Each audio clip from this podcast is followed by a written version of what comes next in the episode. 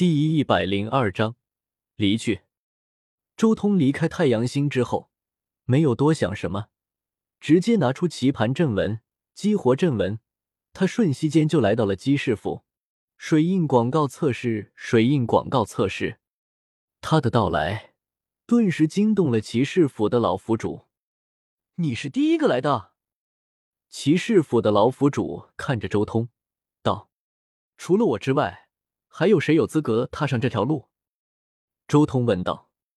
原本我们人族选中的是你、中皇、瑶光圣子三人，但瑶光圣子已经被你打死了，多出来的一个名额就交给姬家了。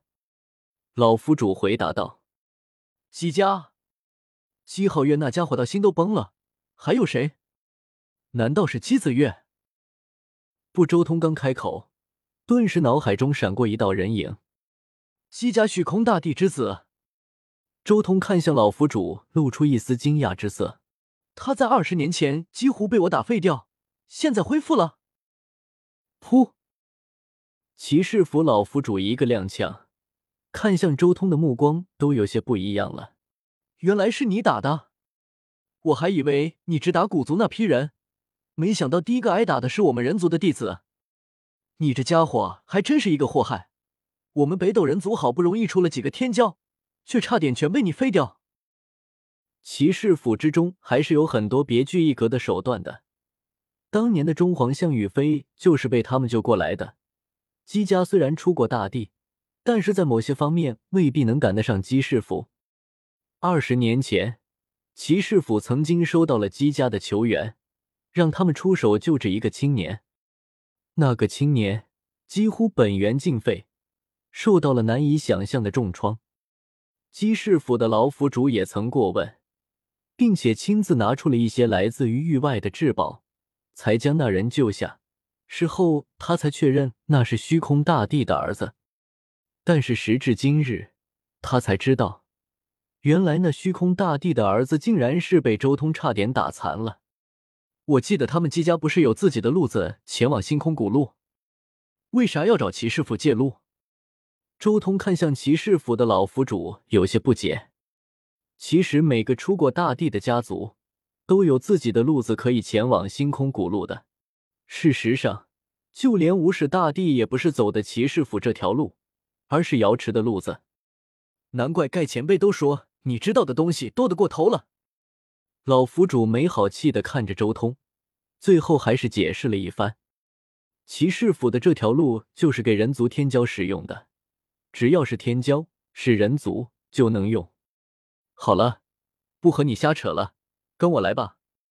老府主最后说了一句，随后带着周通去了一间密闭的石室，与外界隔绝，要传承一些星空坐标，任何人都不能接近。许久之后，老府主才带着周通前往骑士府最深处的一个禁地。那里是一处外人不能接近也不能走到这里的地方。这里刻下了先天混沌大阵，蕴含了无穷无尽的杀机。因为这里有姬氏府最为重要的秘密——即横渡星空之秘。周通随着骑士府的老府主一同进入了这一片禁地。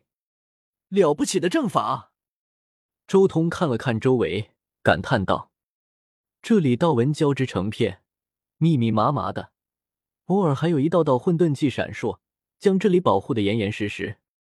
无数可怕的杀阵一重又一重的布置在这里，将此处化作一片绝地。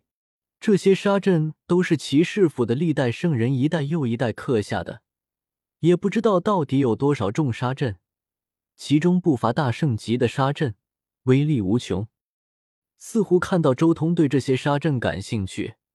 老府主当即有些得意道：“在那荒古岁月前，曾经有一位府主得到了九秘之中的一道残诀，可惜啊，缺失的厉害，要不然这一片沙阵会更加可怕。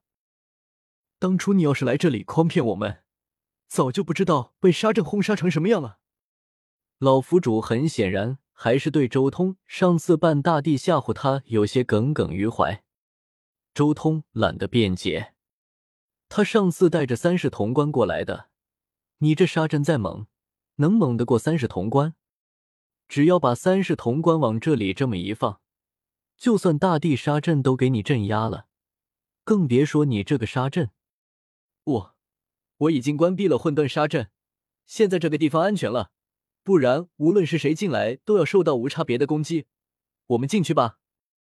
老圣人看到周通不说话，得意道：“周通微微点头。”随着骑士府老府主进入了这一片禁地的最深处，前方有一个五色祭坛坐落在那，古朴而大气，像是从远古划破时空坠落出来的。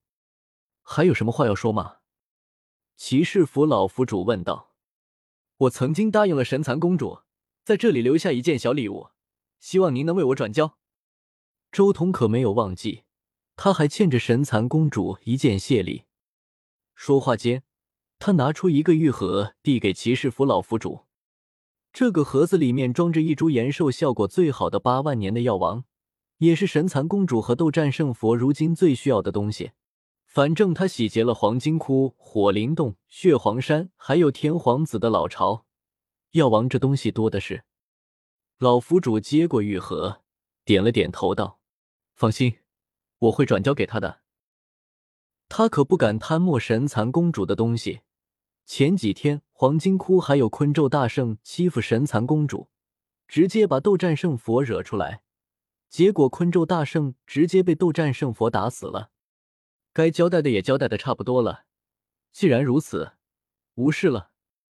周通轻声说道：“去吧，就此踏上你自己的路，希望你会成为史上最强。”老府主点了点头。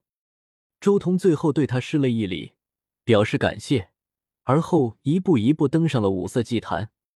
这个祭坛有些特别，老朽将要催动了，你做好横渡星空的准备了吗？老府主问道。周通点头，老府主立即灌注神力，开启祭坛。说，五色祭坛开启，八卦的符号闪烁，打开了一道心门。